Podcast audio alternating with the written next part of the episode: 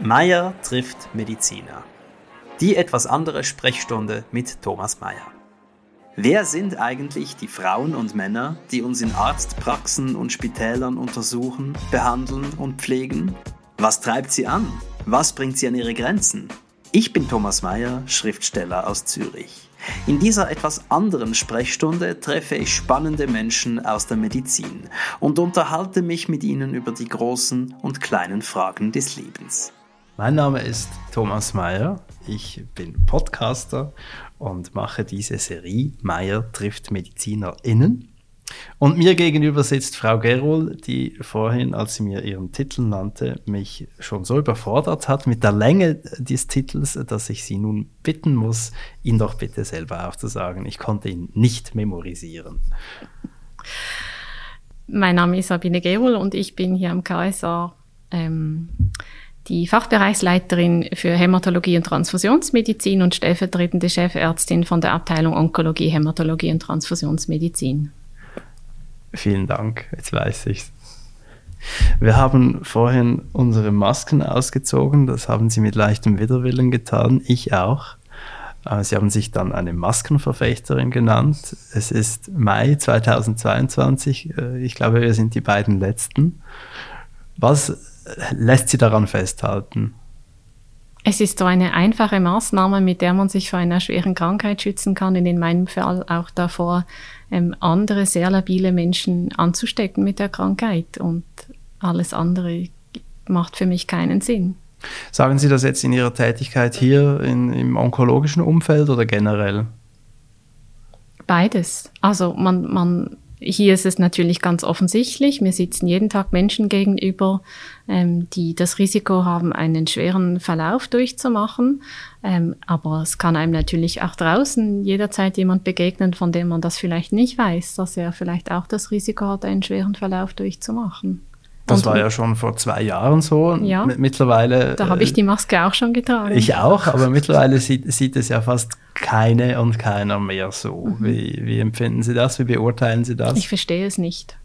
Außer ich verstehe es vielleicht für die Menschen, die kürzlich infiziert waren. Die haben wahrscheinlich ein geringes Risiko, aktuell wieder ansteckend zu sein. Und wahrscheinlich sind das sehr viele Menschen. Und für alle, die es entweder noch gar nicht hatten oder wo es länger zurückliegt, muss ich gestehen, verstehe ich es nicht. Aber das ist vielleicht auch ein bisschen berufsbedingt. Ich habe schon früher häufig Mundschutz tragen müssen, ähm, wenn man Kontakt hatte mit, äh, mit Risikopatienten oder wenn man Kontakt hatte mit Patienten mit ansteckenden Krankheiten. Wir haben natürlich auch sehr früh selber angefangen, Mundschutz zu tragen, bevor es in der allgemeinen Bevölkerung ähm, sich durchgesetzt hat oder verpflichtend war. Und ich habe vielleicht eine andere Einstellung dazu, aber mich schränkt das überhaupt nicht ein, eine Maske zu tragen. Wenn Sie sagen, ich verstehe es nicht, was, was macht das mit Ihnen, wenn Sie so an die Leitplanke knallen? Inzwischen muss ich sagen, ist es, beschäftigt mich es so nicht mehr. Ich, ich, ich, wenn ich darüber nachdenke, bewusst, so wie wenn Sie mich jetzt fragen, dann denke ich, ja, ich verstehe es nicht, aber es, es hat sonst kein, nimmt keinen Raum mehr ein für mich. Das ist okay. Meine Entscheidung ist, ich trage eine Maske. Die anderen Menschen haben sicher auch Gründe für ihre Entscheidung, keine zu tragen. Üblicherweise beginne ich diese Gespräche nicht mit einem politischen Maskeninterview, sondern mit der ganz banalen Frage, was beschäftigt Sie gerade? Der ganz normale Alltag, nichts, nichts besonders Ungewöhnliches, der Alltag, der daraus besteht, die verschiedenen Aufgaben zu jonglieren, die Versorgung der Patienten, die, die Betreuung der Abteilung und natürlich auch so das eigene Leben, was nebenher noch läuft. Worüber möchten Sie zuerst sprechen? Wenn Sie sagen, was nebenher noch so läuft, das interessiert mich.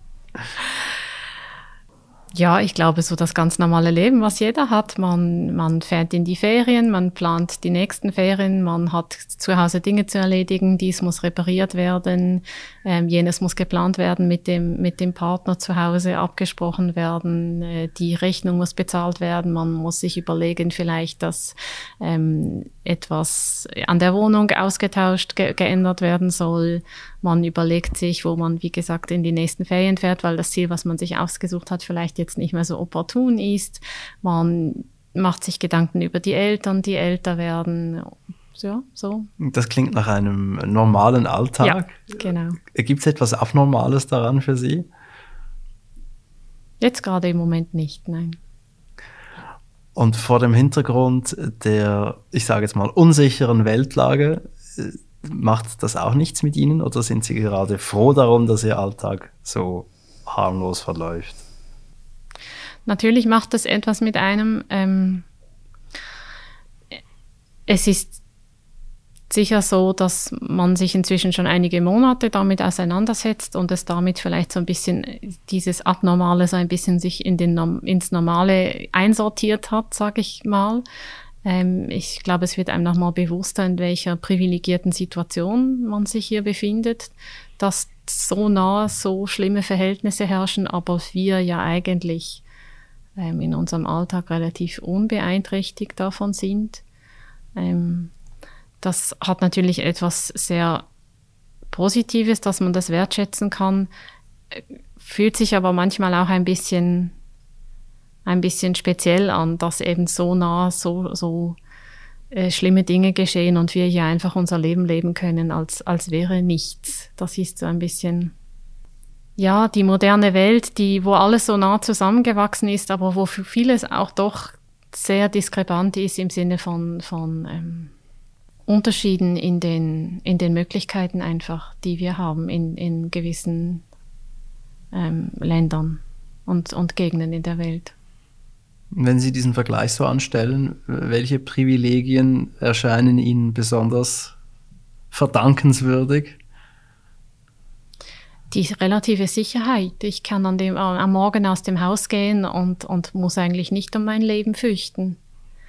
Und ähm, ich weiß, ich habe ein sicheres Zuhause, wo ich auch denke, dass ich nicht um mein Leben fürchten muss und ich kann auf ein Gesundheitswesen zurückgreifen, nur wenn ich krank werde, ähm, ich darin vertraue, dass ich mit den bestmöglichen Mitteln versorgt werde und das ist, glaube ich, ein großes Privileg. Spüren Sie dieses Privileg? Ist das ein Privileg, das Ihnen täglich bewusst begegnet oder erst, wenn man so drüber nachdenkt? Ja, mal mehr, mal weniger. Oder ich, ich habe das Glück, dass ich eigentlich noch nie schwer krank war. Ähm, aber es gab in meinem nahen Umfeld in den letzten Jahren relativ ernste Krankheitsfälle, wo ich dann eigentlich sehr froh war, dass für mich einfach selbstverständlich ist, alles Mögliche wird getan werden. Ähm, und gerade kürzlich hat mir eine Patientin erzählt, sie ist in ihre Heimat gereist in der Hoffnung, dass sie dort die gleiche Versorgung bekommen kann wie in der Schweiz. Und sie hat einen Arzt aufgesucht, der ihr gesagt hat, kehren Sie sofort wieder zurück. Was machen Sie hier? Dort haben Sie die beste Behandlung. Und ähm, dann gibt es, wie gesagt, immer wieder so Momente, wo einem das bewusst wird. Aber natürlich ist es wie mit, mit allem, was so normal ist, das wird so normal, dass man es nicht mehr immer so wertschätzt sind Sie ja berufshalber häufig mit kranken Menschen umgeben. Ist das auch eine Förderung der Dankbarkeit oder wird auch das normal? Ja, ein bisschen beides. Oder ich meine, es ist, es wird ein bisschen normal, weil es ist einfach jeden Tag so, seit 20 Jahren. Aber es ist einfacher, es zu sehen, wenn man sich dafür öffnet, wenn man, wenn man sich das mal wirklich anschaut und klar macht, was, was, was wir für unseren Patienten tun können. Und manchmal gibt es auch Sachen, die wir hier doch nicht tun können oder wo wir sagen müssen, es gibt schon Therapien, die wir doch noch nicht zur Verfügung haben. Zum Beispiel? Zum Beispiel ist es doch mit den allermeisten Medikamenten so, dass sie zunächst in den USA eine Zulassung bekommen und dass es immer wieder einen gewissen ähm, einen gewissen Delay gibt, bis sie auch in der Schweiz äh, zugelassen und erhältlich sind. Es gibt sehr oft die Möglichkeit, äh, über, über Programme der Firmen dann doch dran zu kommen, aber manchmal gibt es da einfach eine gewisse Wartezeit, bis wir die Möglichkeit haben. Oder sehr viele Studien oder umgekehrt, es laufen sehr wenige Studien in der Schweiz, einfach aufgrund von der Größe, glaube ich, ist es für viele Firmen nicht unbedingt interessant. Und Studien bieten für Patienten oftmals Möglichkeiten, eine Therapie zu erhalten, von der man zumindest annimmt oder hofft, dass sie ähm, erfolgreich oder, oder vorteilhaft sein wird. Und da haben wir in der Schweiz, finde ich, schon einen gewissen Nachteil. Also das heißt, es kam schon vor, dass Sie wussten, hier wäre jetzt eine Therapie hilfreich, aber ich kann sie noch nicht anwenden, weil ich nicht darf. Ja, aber natürlich ist das auch vielleicht ein bisschen mein, mein Vorurteil oder ich denke, das ist die bessere Therapie, aber das ist dann oft nicht unbedingt schon erwiesen oder dafür braucht es ja tatsächlich diese Studien, um das zeigen zu können.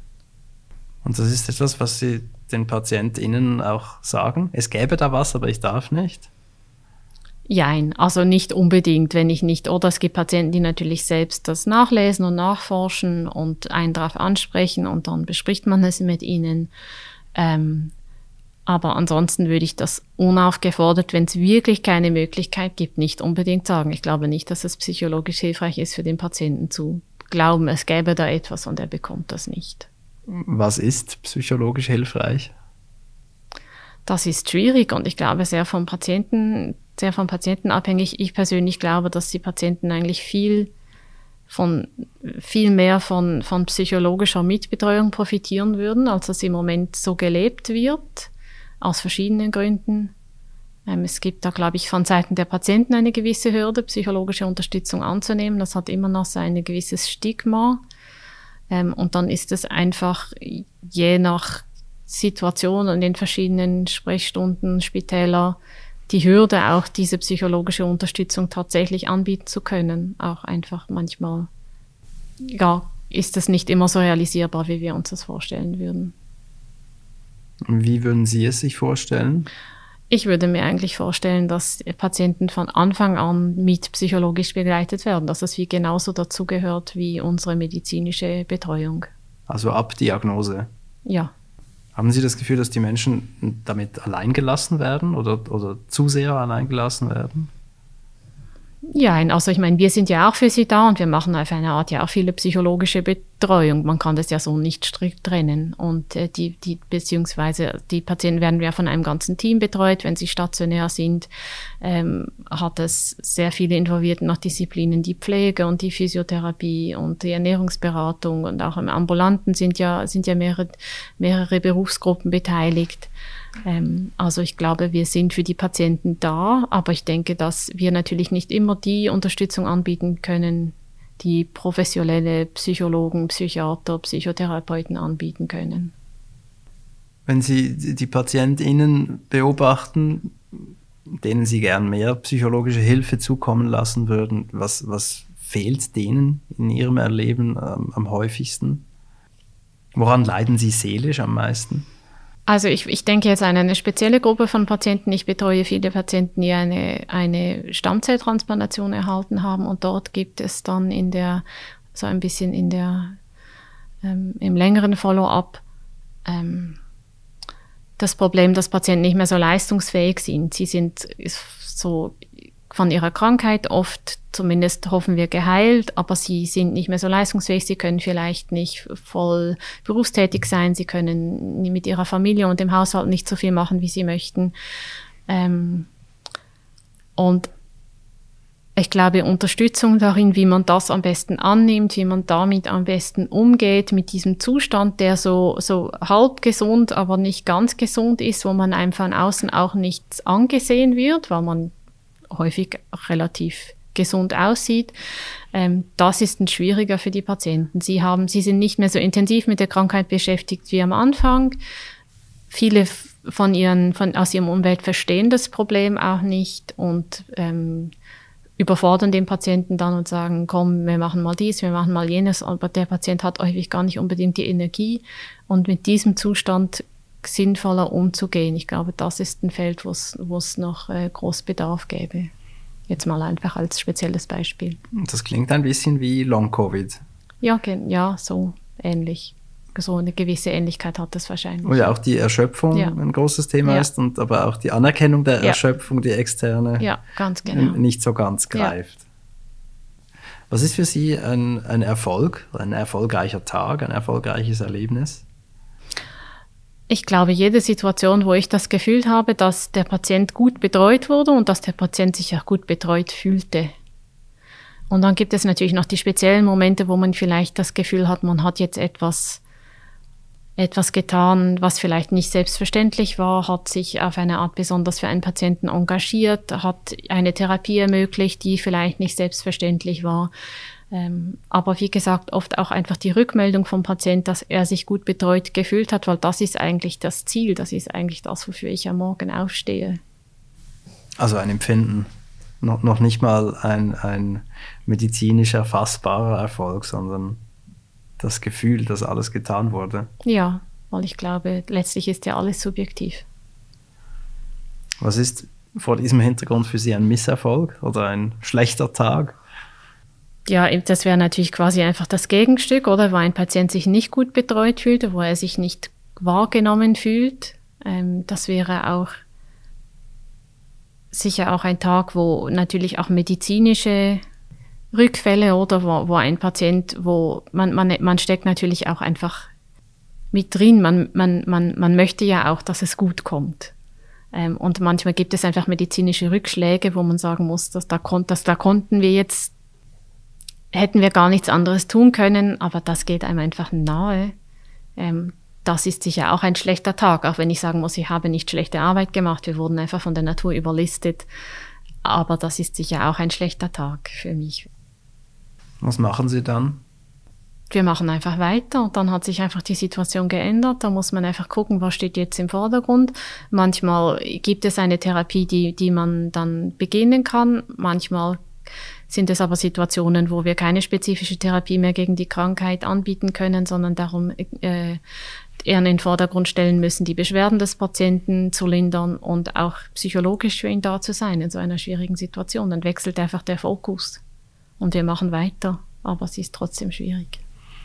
Ich meinte, was machen Sie dann, wenn Sie so einen schlechten Tag haben und nach Hause gehen und überlistet worden sind von der Natur?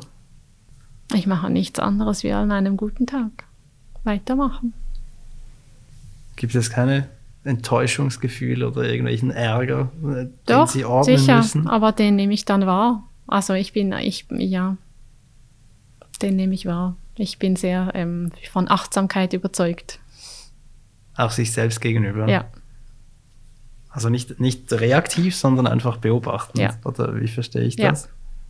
Wie sind Sie zu dieser Philosophie gekommen?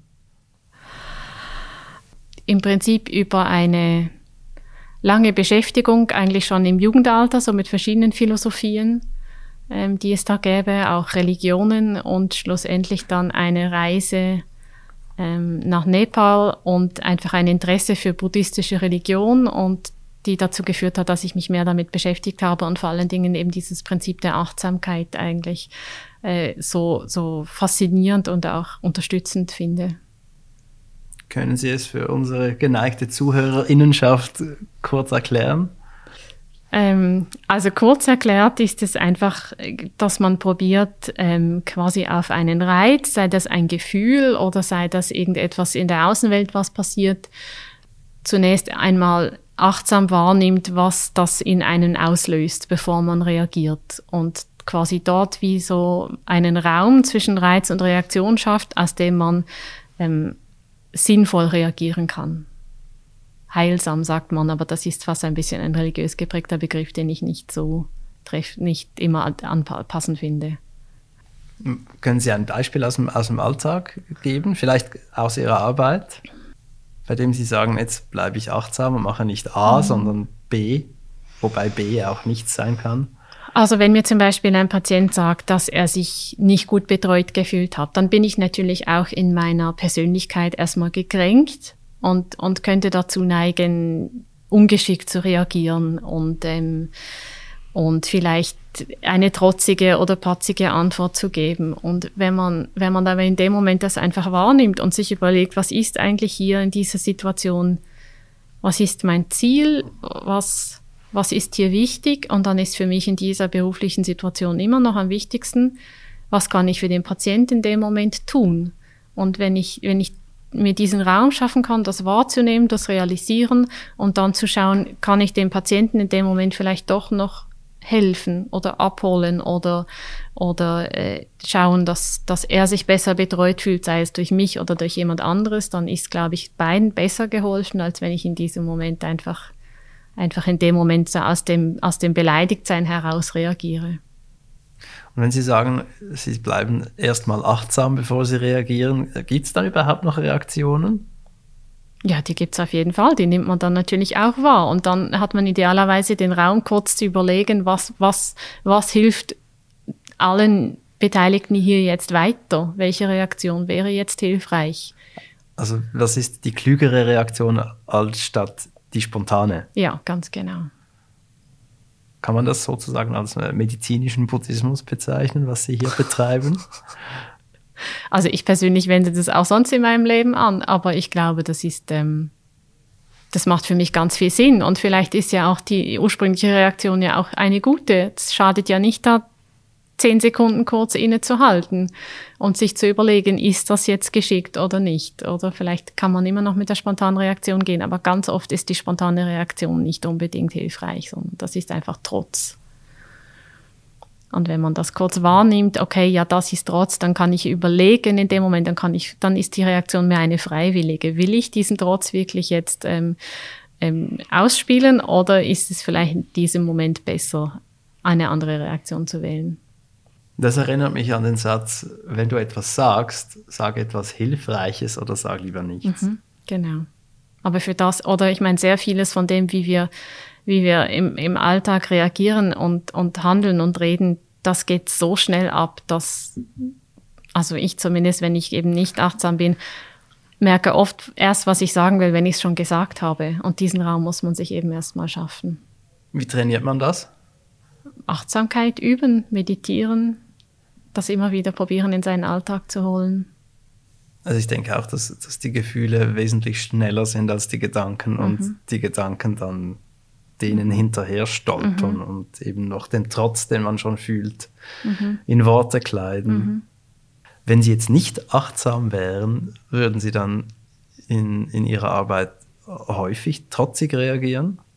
Nein, das denke ich jetzt auch wieder nicht. Aber ich glaube, dass ähm, wie gesagt, dass es sehr hilfreich ist, einfach kurz die Motive einfach zu spüren von der Reaktion, die man, die man gerade am, am Ausspielen ist. Ob das jetzt eher etwas Selbstzentriertes ist oder ob man in dem Moment wirklich auch das Interesse der anderen ähm, vor Augen hat.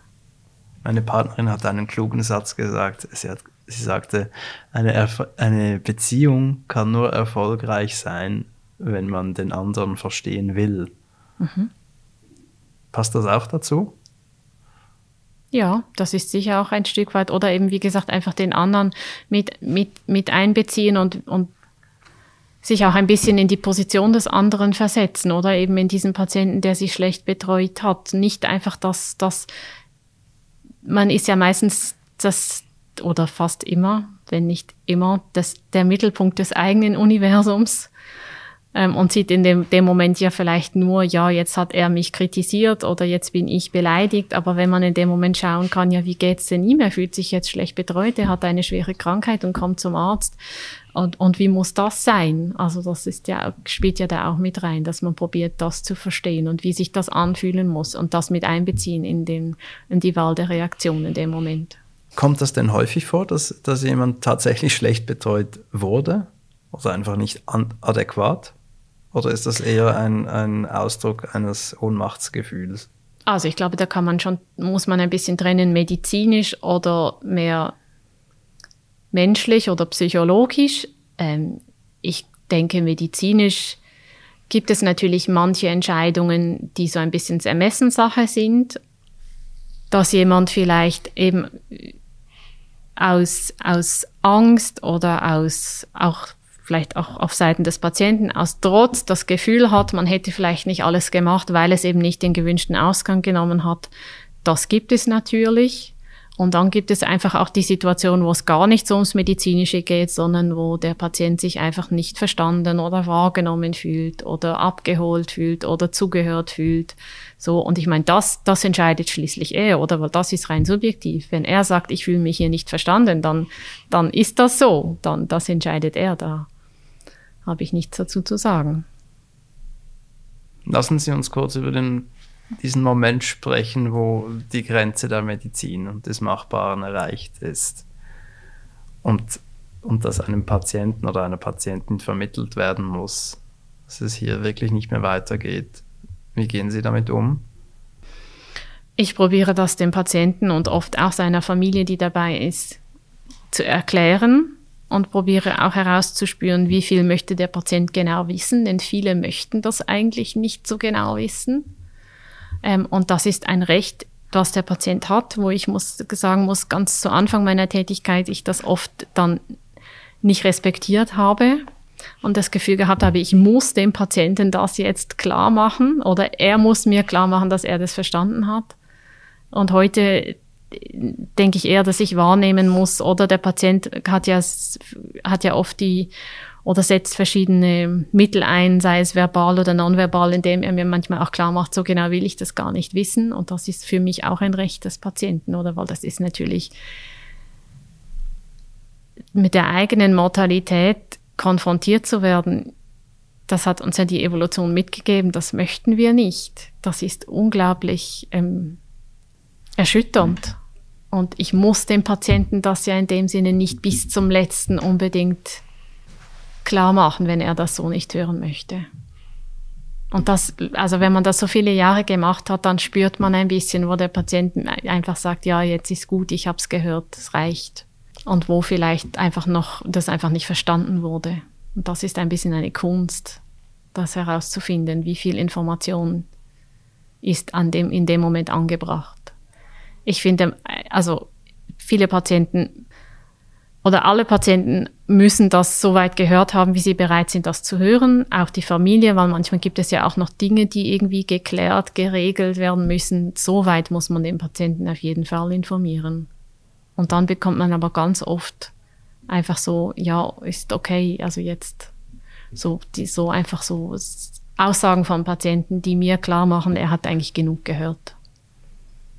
Glauben Sie, dass die Menschen dann doch wissen, was Sache ist? Ja. Sie möchten es nicht, einfach nicht auch noch ins Gesicht ja. gesagt bekommen. Ja.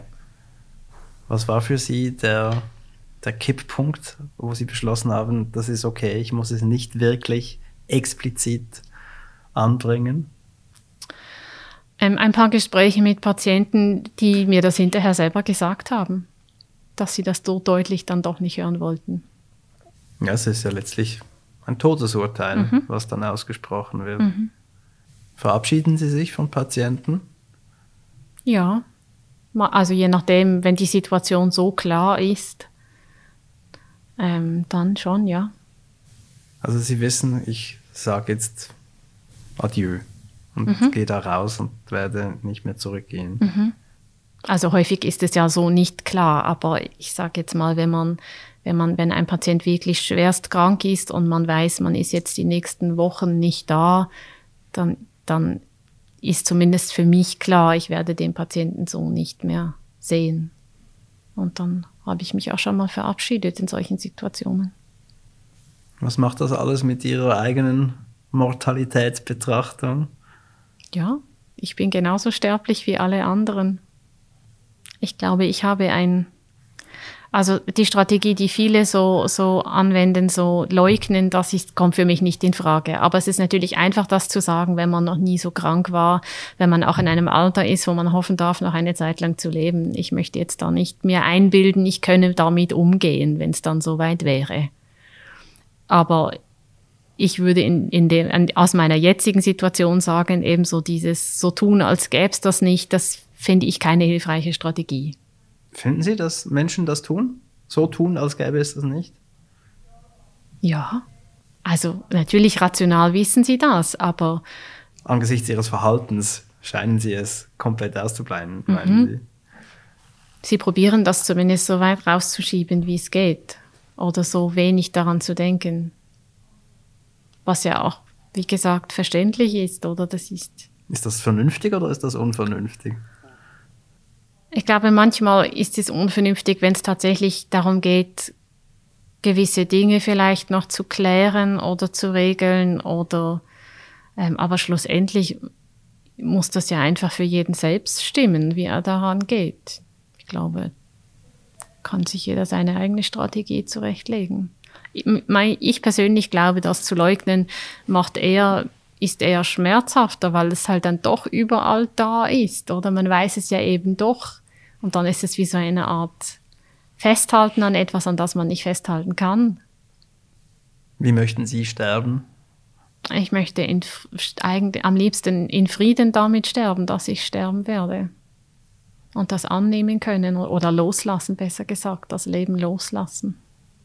Denken Sie, dass Ihre Arbeit und, und die Philosophie, mit der Sie sie ausüben, Ihnen dabei helfen werden? Ich hoffe.